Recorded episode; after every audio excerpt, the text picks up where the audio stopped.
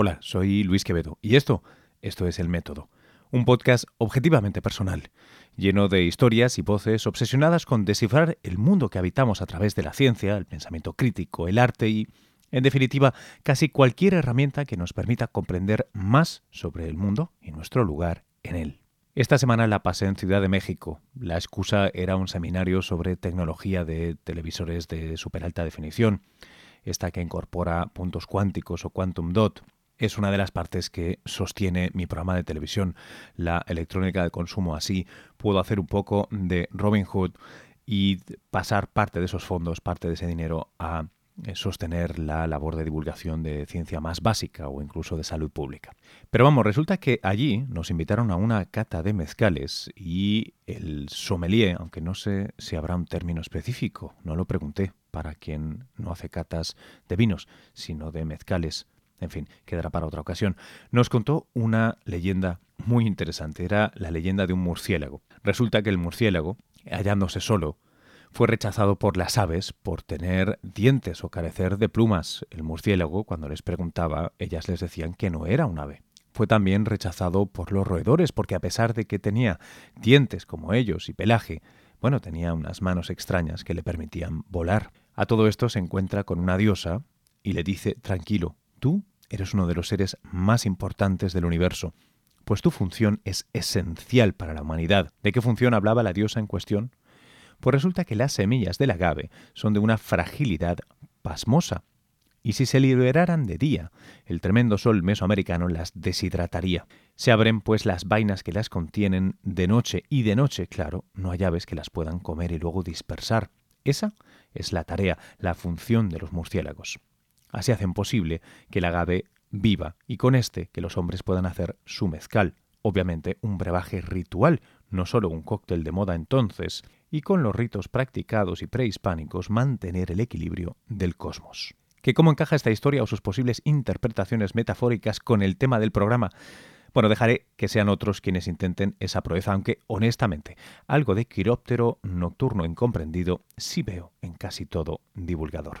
Lejos de los mezcales y demás placeres de la mesa mesoamericana, válgame la redundancia, me reuní con Paulina Jiménez, a quien ya conoceréis los que sigáis asiduamente mi programa en televisión, porque eh, Paulina, que es química, investigadora, también es divulgadora y forma parte del colectivo de amantes de la divulgación que integran la Red Latinoamericana de Blogs de Ciencia.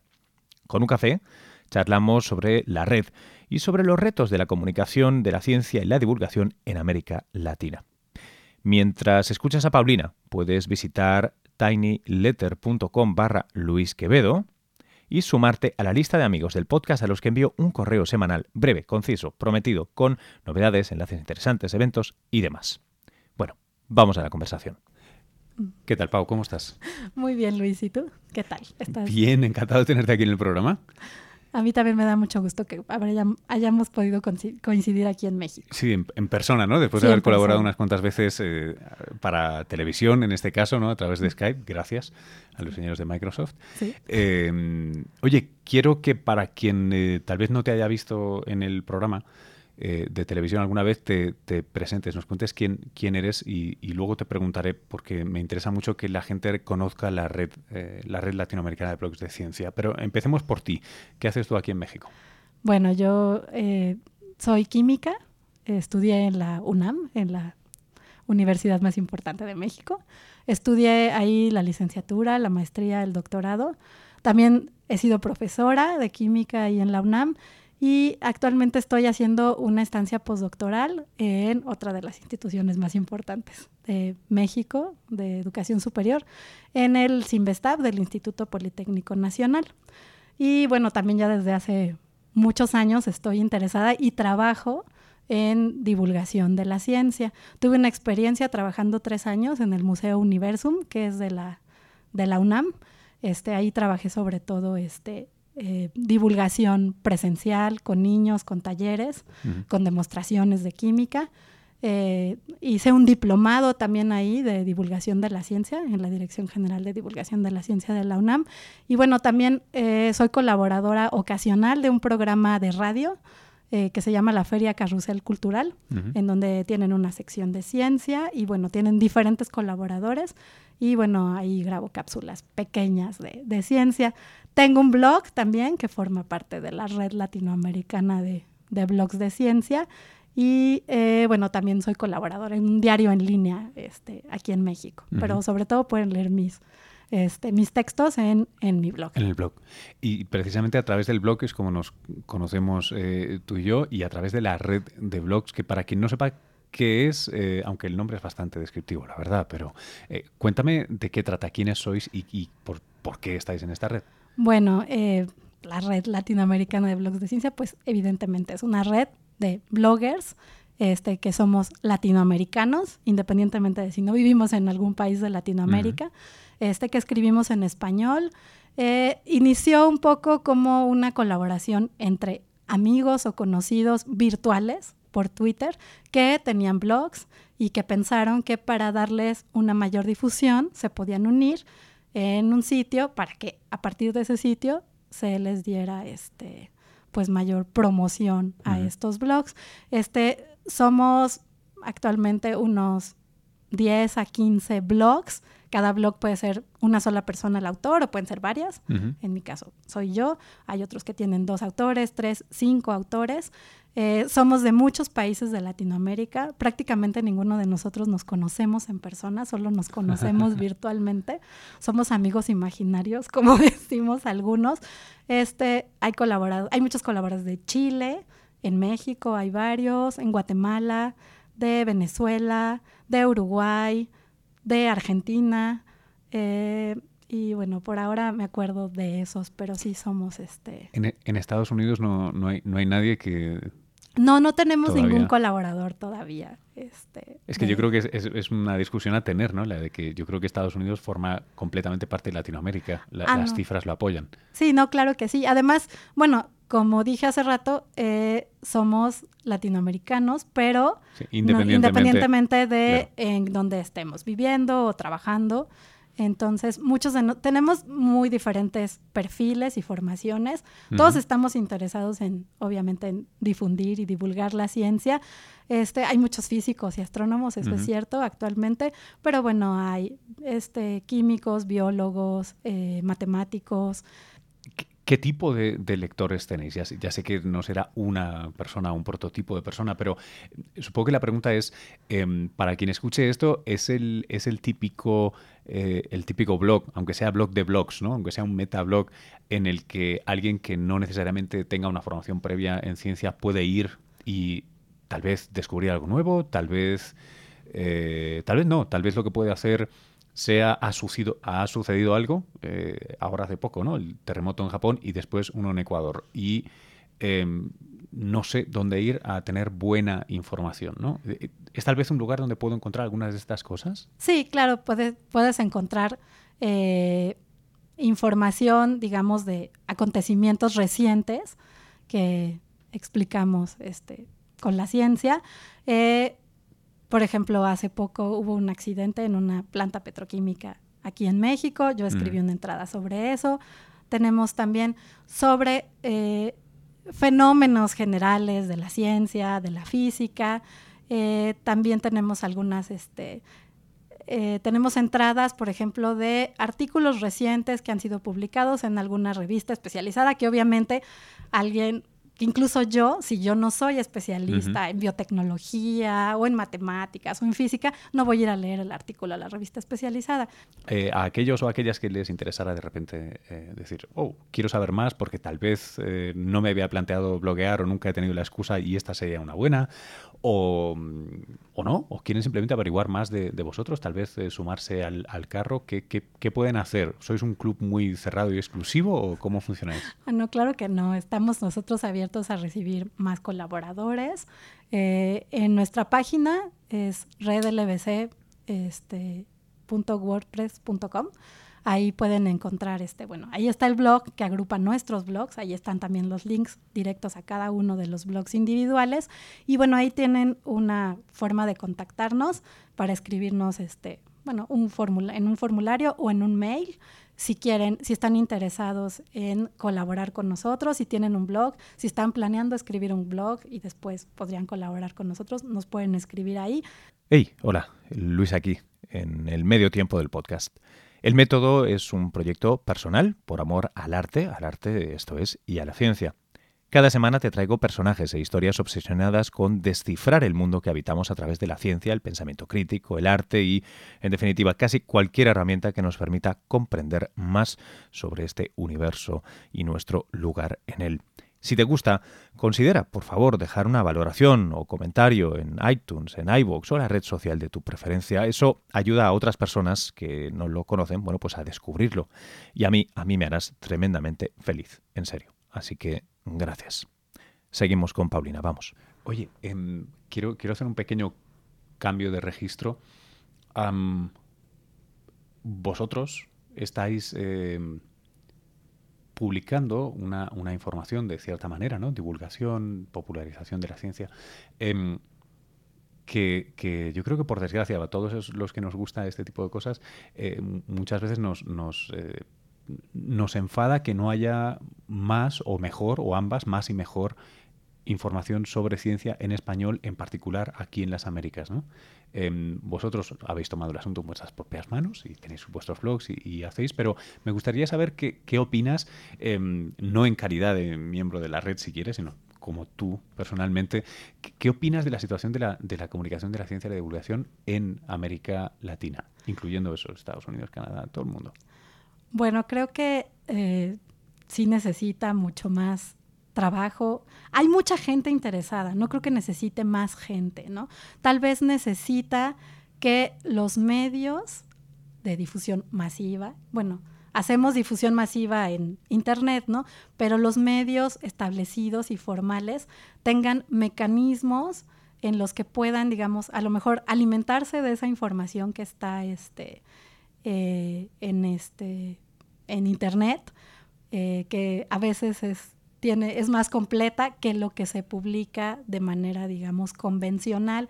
Hace, no creo que hagan falta personas ni periodistas científicos, pero sí creo que, por ejemplo, quienes trabajan en periódicos, en revistas, este, en muchos de estos lugares, no necesariamente, y cubren las fuentes de ciencia, no necesariamente eh, tienen la formación o el perfil adecuado para cubrir estas notas. A lo mejor podrían lograr, este, digamos, la expertise este, haciéndolo, ¿no? En el camino. Yo creo que no lo logran muchos porque realmente tampoco se cubre mucho la ciencia, ¿no? Entonces, cuando se cubre, se cubre más o menos y se cubre con gente que medio entiende o no entiende nada, ¿no? Entonces, eh, y lo triste es que del otro lado, hay muchas personas, por ejemplo, interesadas en difundir y divulgar y popularizar la ciencia y que podrían a lo mejor asesorar, si no es que colaborar en estos medios, pero que este vínculo está fallando, ¿no? Entre tanto quienes se dedican a la ciencia como quienes nos dedicamos a la, a la divulgación y estos medios tradicionales. ¿Por qué? Ay, Mm, yo creo que es, en parte, es eh, la poca importancia que se le da en los medios a este tipo de información.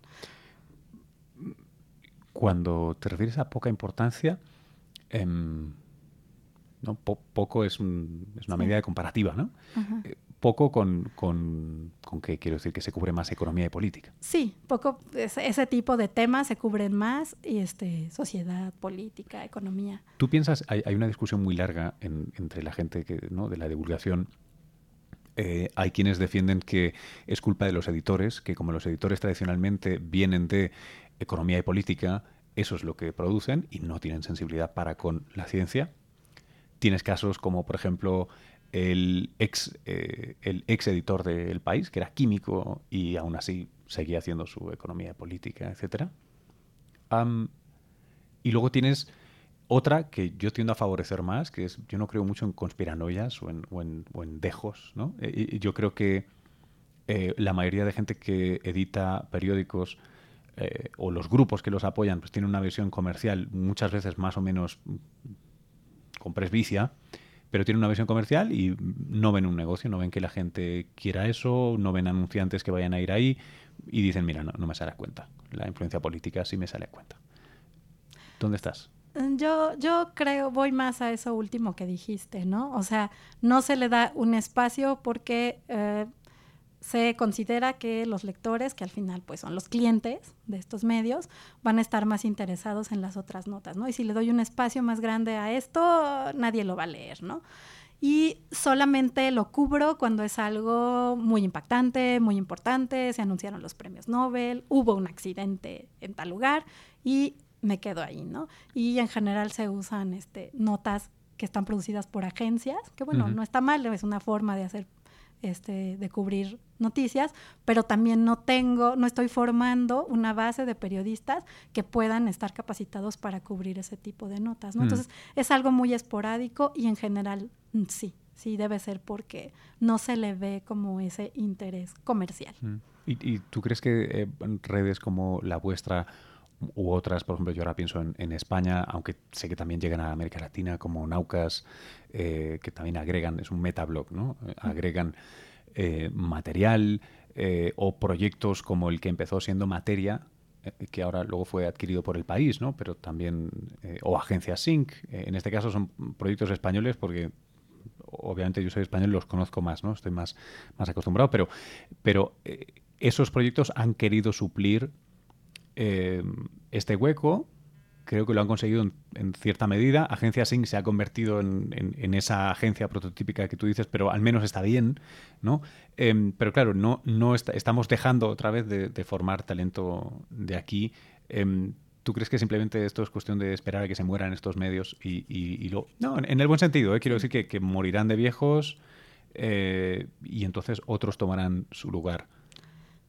Pues eso sería una opción a muy largo plazo, ¿no? Pero yo creo que también eh, es bueno, digamos, tomar esos modelos que tú mencionas y buscar, buscar esos espacios. O sea, si nosotros, si yo digo que es porque no le dan lugar, porque no entienden la importancia, pues a lo mejor lo que tengo que ir a hacer es ir a hablar con los editores de los medios y mostrarles la importancia que tiene esto, ¿no?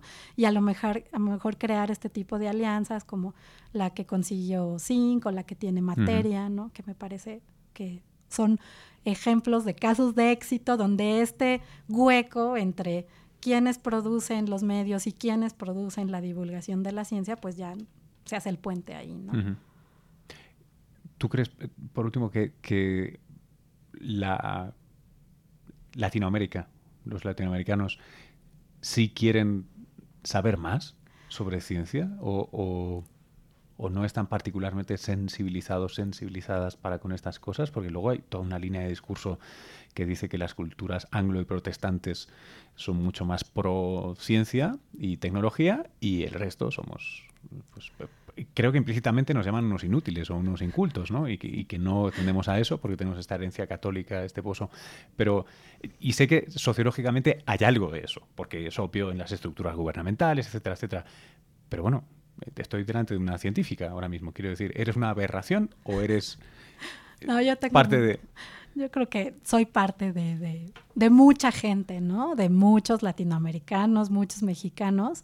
Eh, que estamos interesados en la ciencia, ¿no? Y bueno, yo me dedico a la ciencia, pero conozco gente que no se dedica a la ciencia, que son mexicanos o que son de otro país de Latinoamérica, que están interesados en saber, en tener explicaciones de por qué pasa esto o por qué sucedió lo otro, por qué si, si, si tembló en Ecuador, si va a temblar aquí, o sea, cosas a lo mejor que afectan nuestra vida cotidiana más directamente, son el tipo de cosas que mucha gente en general quiere saber explicaciones, ¿no? Y que ya no se conforman con decir, aunque sean católicos o tengan alguna religión, es un castigo de Dios, ¿no? Entonces, yo creo que sí hay un interés genuino que no se ha explotado. Yo creo que, y regresando un poco a lo que me preguntaste hace rato, sobre lo que se hace de divulgación en Latinoamérica y yo lo que he visto en mi experiencia es, por ejemplo, se dedica mucho a la divulgación infantil. Mm. Entonces, hay muchos medios, bueno, medios me refiero no nada más a periódicos o revistas, sino eh, formas de acercarle la ciencia a los niños, ¿no? Entonces hay museos, hay talleres, hay actividades y planetarios y a los niños los llevan a las a estas exposiciones y cosas, ¿no? Y luego pareciera como que ya, eso es todo, ¿no? Vamos a entretener a los niños un rato y que aprendan y que complementen lo que están viendo en la escuela. Y tal vez se nos olvida toda esta otra cantidad de personas, que son muchas, y que también quieren saber o les interesaría acercarse a la ciencia, aunque no se dediquen a ella, ¿no? O aunque no se vayan a dedicar a ella, porque también mucha de la justificación de lo que se hace con los niños es, vamos a fomentar vocaciones científicas. Ay, bueno, ya después crecieron y si no son científicos, ay, bueno, ya no importa. No, sí importa, porque además ellos pueden seguir estando interesados en saber, en explicarse, en muchas cosas, ¿no? Entonces, creo que tal vez también ahí hay un hueco, ¿no? Se trabaja mucho con públicos infantiles, e incluso juveniles, escolares sobre todo, y se dejan, se abandonan, ¿no? Y, y uno ve en ese tipo de cosas, en, cuando yo estaba trabajando en el museo, pues sí, los niños disfrutaban mucho de los experimentos y todo, pero los adultos que iban con ellos, sus papás, sus maestros, sus abuelitos, también disfrutaban con eso, también estaban interesados, también buscaban explicaciones ellos, ¿no? Entonces, creo que no es que sea una cuestión cultural de que aquí a nadie le importa la ciencia, no lo creo, ¿no? Y, y luego sucede también que eh, la ciencia no es estrictamente un pasatiempo, una sociedad democrática e informada va a tener que tomar una decisión lógica y razonada, libre y ética y moral, como quieran, pero si quieren cultivos modificados genéticamente o no, quieren un plan de salud pública así o de la otra manera, tendrán que hacerlo con alguna base. Entonces, em, es, increíble lo de formar a los niños como si esto fuera una cosa divertida. ¿no? Vamos a buscar tréboles, vamos a buscar no sé qué, vamos a ver pajaritos. Eh, y luego la ciencia, cuando la ciencia es muy importante para el desarrollo de un país, ¿no? invertir en I+.D. Ahora América Latina ha tenido vacas gruesas, vacas gordas, eh, ahora no están gordas, están en proceso acelerado de adelgazamiento, bajan las materias primeras. Eh, ¿Dónde está la inversión en I+.D.? Bueno, pues la, la, inversión en I+.D. no se hace porque a la gente yo creo que no sabe lo interesante que puede ser. Sí, de hecho yo creo que esa parte además, por ejemplo, de tener un pensamiento científico, independientemente de uno si es científico o no, es muy importante para todo esto, ¿no? También, este... Para leer la famosa sección de política de economía también, ¿eh? También para, ¿es, eso. ¿Es esto completamente... ¿Es lógico o no es lógico? Sí, o sea, o incluso, bueno, tanto para... Eh, ahora también, este, eh, yo creo que en América Latina, en muchos países, este mercado de los productos milagro se ha vuelto así de que, y tómate esto para adelgazar y esto te quita esto. Y bueno, si no tenemos, o sea, una un criterio para decidir sobre si esta cosa realmente va a hacer lo que dice o no. Entonces, bueno, caemos, digamos, en engaños. O también, incluso en México y en muchos países, la sociedad, no solo los jóvenes, están muy interesados en digamos, exigirle cosas a los gobiernos, ¿no?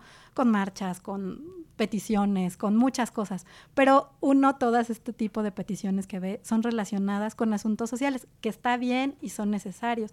Pero yo nunca he visto a nadie que salga a marchar aquí pidiendo más presupuesto para el CONACIT, que es el, el, este, la institución, por ejemplo, que da el dinero para investigación básica. Y, sería importante. Bueno, es que es una de las paradojas, porque que no sea un asunto social, eso ya delata otra vez el problema, ¿no? Eso es un asunto social em, a corto y a largo plazo, ¿no? Pero bueno, en fin.